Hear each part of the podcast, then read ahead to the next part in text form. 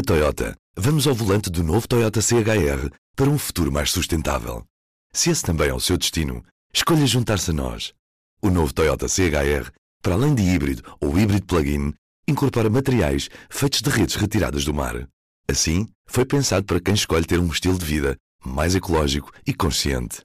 Cada escolha conta e escolher o novo Toyota CHR é ir mais além pelo planeta azul. Saiba mais em toyota.pt. Vítor Constâncio, governador do Banco de Portugal entre 1985 e 86 e depois entre 2000 e 2010. No currículo acumulam-se cargos: secretário de Estado do Planeamento, do Orçamento e do Plano, deputado da Assembleia da República, Ministro das Finanças e do Plano, secretário-geral do Partido Socialista no final dos anos 80, vice-presidente do Banco Central Europeu, professor catedrático. É sobre ele que falamos hoje. Viva! Eu sou o Ruben Martins e este é o P24. Constâncio estava à frente dos destinos do Banco de Portugal quando foram concedidos empréstimos pela Caixa Geral de Depósitos que geraram perdas para o Banco do Estado que rondaram uns mil milhões de euros. Mais do que uma ponte vasta da gama, por exemplo. Na altura, à frente da Caixa estavam Carlos Santos Ferreira e Armando Vara. O negócio é simples de entender. Em 2007, João Berardo pedia dinheiro à Caixa para comprar ações do BCP que lhe permitiam aumentar a participação no banco. Mas a crise económica estava ali à esquina.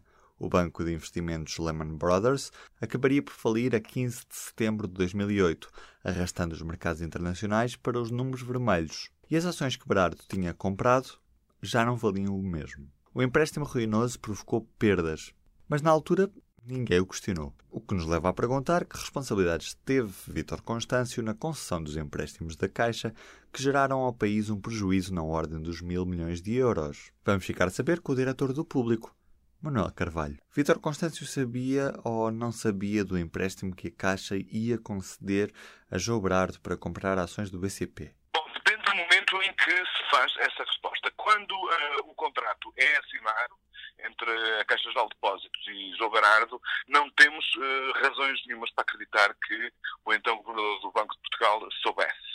O que não quer dizer que ele não tenha sabido imediatamente, ou seja, logo, portanto, o contrato foi assinado no final de maio, ele tinha conhecimento de que, de facto, havia esse contrato logo em meados de junho. Porquê? Por uma razão muito simples e muito fácil de entender.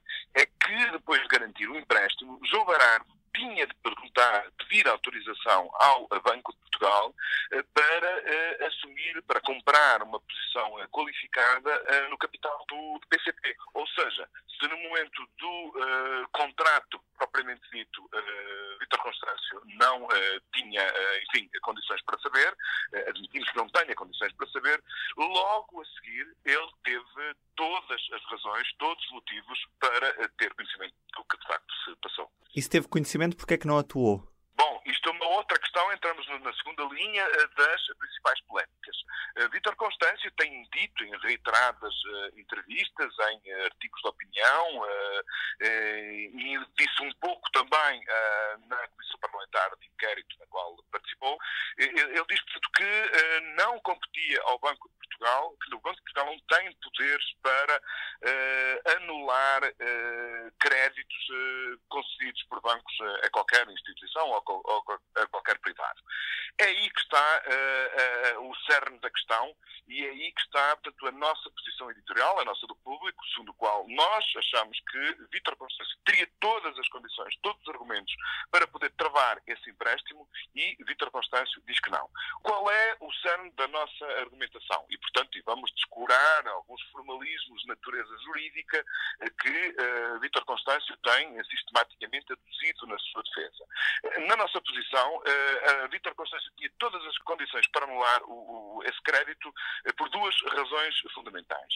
Eh, primeiro, se ele recusasse, eh, se não desse o aval à compra do, da posição qualificada do BCP, logo eh, o crédito ficaria de alguma forma comprometido, se não totalmente anulado. Porquê?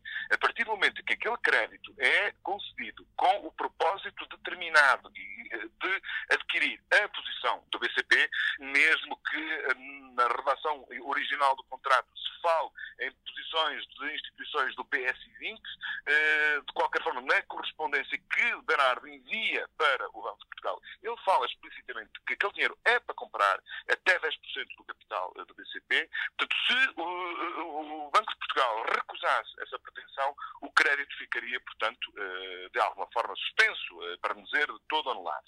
Havia outra possibilidade, que era Vítor Constâncio e a sua equipa do, do, do, Banco de Portugal podiam ter olhado para as condições em que aquele crédito foi concedido, com, enfim, com todas as vantagens do lado uh, do, do, do, credor e sem nenhuma garantia por parte do banco que emite, emite esse crédito, e portanto eles poderiam ter uh, reparado, ter notado e sublinhado essa questão, podia ter feito avisos à Caixa Geral de Depósitos, podia ter feito avisos ao acionista Estado, que é o único acionista da Caixa Geral de Depósitos, no sentido de alertar para os riscos que estavam implícitos portanto, nessa, nessa negociação. Mas poderia ter invocado portanto, uma, uma linha do, do, do regime geral uh, que regula portanto, as instituições financeiras e, e, e os bancos, que diz que o Banco de Portugal pode notificar instituições de crédito quando vir que em causa há operações com elevado risco potencial, que era manifestamente o caso. Ou seja, aquilo que nós sabemos que aconteceu é que depois de uma simplicíssima troca de eh, correspondência entre João Bernardo e o Banco de Portugal, o Banco de Portugal fechou os olhos a tudo aquilo que aquele empréstimo uh, tinha em, em, em risco, uh, autorizou a compra de 10% do, uh, do BCP e, portanto, e a partir daí, uh, encolheu os ombros como se nada fosse outra responsabilidade. É essa a narrativa de Vítor Constâncio, que o disse na Comissão Parlamentar de Inquérito e o tem reiterado em sucessivas entrevistas, e é precisamente essa narrativa que nós, público, com base em documentos que tivemos na, na, na época, em consultas a especialistas do mercado uh, de capitais e a especialistas do, do direito financeiro, é com base em todas essas informações que nós recolhemos na nossa investigação que nos permitimos contestar aquilo que é a verdade de Vítor Constâncio. O que me estás a dizer na prática é que Vítor Constâncio tem também a sua parte de responsabilidade nestas perdas muito grandes para o erário público, visto que o banco é público. Ora bem, a o que leva a Comissão Parlamentar de Inquérito a convocar o atual Governador do Banco de Portugal e o anterior, é precisamente saber como é que foi possível haver uma concessão de crédito no valor de 800 milhões de euros, ou seja, um prejuízo de quase mil milhões de euros para o erário público, ou seja, para todos nós, porque, como disseste bem, a Caixa Geral de Depósitos é um banco público, como é que isso foi possível acontecer sem que as instâncias de regulação e de supervisão, ou seja, o Banco de Portugal, se tivesse apercebido de que havia ali qualquer coisa que estava, que não estava a funcionar bem. Eh, e, portanto, eh, eh, a Comissão Parlamentar de Inquérito, aquilo que tem como missão e objeto esclarecer, é precisamente como é que foi possível aquilo ter acontecido. E, portanto, nós recusamos, portanto, uma visão, uma certa visão simplista que se tornou um hábito de pessoas que não se lembram, de pessoas que recorrem a, a formalismos legais para se eximir todas as, as, responsabilidades. Aquilo que nós estamos aqui a falar não são, atenção, como é notar, não são responsabilidades de natureza criminal. Eh, não é, não foi, não houve, não temos nada que nos leve a afirmar e a dizer portanto, que houve dolo, que houve uh, negligência dolosa, o que quer que seja. O que houve, no mínimo dos mínimos, foi irresponsabilidade. Portanto, houve laxismo, houve negligência na forma como se analisaram todos esses processos que, mais tarde, com uma crise, uma gravíssima crise financeira uh, pelo meio, levaram a que todos aqueles empréstimos caíssem como castelo de cartas, gerando o tal prejuízo que nós ainda hoje temos que uh, enfrentar com os nossos impostos. E do P24 é tudo por hoje. Da minha parte, me despeço. Votos seu um bom dia. Um abraço. O público fica no ouvido. Na Toyota, vamos ao volante do novo Toyota CHR para um futuro mais sustentável. Se esse também é o seu destino, escolha juntar-se a nós. O novo Toyota CHR, para além de híbrido ou híbrido plug-in, incorpora materiais feitos de redes retiradas do mar. Assim, foi pensado para quem escolhe ter um estilo de vida mais ecológico e consciente. Cada escolha conta e escolher o novo Toyota CHR é ir mais além pelo planeta azul. Saiba mais em toyota.pt